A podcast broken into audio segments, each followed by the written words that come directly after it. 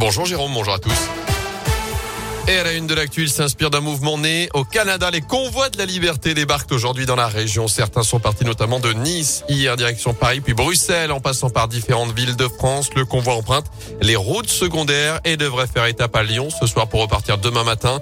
Convoi interdit en tout cas à Paris par la préfecture. On l'a appris ce matin alors que les manifestants comptaient bloquer les rues de la capitale demain. À l'intérieur, on retrouve des antivax, des antipasses, mais dans les revendications figurent également le pouvoir d'achat et le prix des carburants. À ce sujet justement, Total annonce ce matin un bénéfice net gigantesque pour l'an dernier, montant de 16 milliards de dollars, soit environ 14 milliards d'euros, alors que le PDG du groupe a annoncé hier un chèque gaz de 100 euros à 200 000 abonnés précaires, ceux qui touchent les chèques énergie du gouvernement, et également une baisse de 10 centimes par litre dans environ un millier de stations en zone rurale.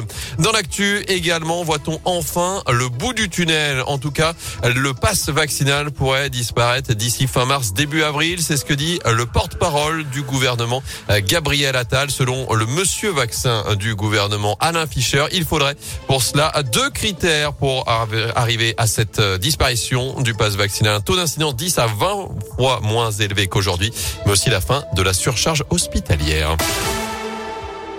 L'actu près de chez nous, à Villars, une friche transformée en éco-quartier. C'est une grosse verrue en plein centre-ville, située à deux pas de l'église. Les friches industrielles de l'espace Bonnier vont disparaître. La fin d'un dossier amorcé il y a déjà 15 ans pour requalifier ce site à l'abandon depuis le début des années 2000. Une première tranche de logement sera livrée d'ici la fin de l'année et le chantier va s'étaler sur 10 ans pour laisser place à un mélange d'habitation et d'espace vert. Les précisions du maire de Villars, Jordan Da Silva. C'est 5,5 hectares de friches industrielles qui vont se transformer en, en environ 2 280 logements. La création d'un parc de 2 hectares d'espace public qui à l'heure actuelle est fermé et qui va être ouvert au, au public, un espace vert, jeux pour enfants, euh, avec la création de chemins piétons, de modes doux, vélo. Et ça répond au fait que à Villars nous avons, euh, j'allais dire, le malheur d'avoir cet espace, mais le bonheur d'en faire une réussite puisque nous avons supprimé l'ensemble des constructions sur toutes les terres agricoles et naturelles pour offrir à, à nos concitoyens des nouveaux logements accessibles à deux pas du centre-bourg et qui correspond beaucoup mieux aux attentes de chacun d'entre eux.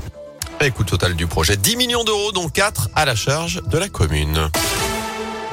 En sport, nuit blanche pour l'équipe de France. Pas de nouvelles médailles pour les Bleus au JO d'hiver. À Pékin, on en reste à 6 pour l'instant. 5 argent, une en or après la déception d'Alexis Pinturo, sorti de la piste lors de la manche de slalom du combiné ce matin en ski alpin.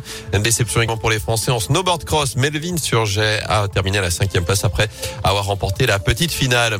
Enfin, on en parle depuis le début de la matinée. Le coup d'envoi ce soir la 15e saison de Pékin Express. Cette année, ça se passe en Ouzbékistan, en Jordanie ou encore aux Émirats Arabes Unis sur les terres de l'Aigle Royal le nom de cette nouvelle édition. Huit binômes sont en liste, un seul originaire de la région, Jérémy et Fanny venus de l'Ain. Rendez-vous sur M6 ce soir avec le premier épisode à 21h05. Et on espère qu'ils feront pas zéro point. Parce que Fanny. Ah oui. Sous le baby.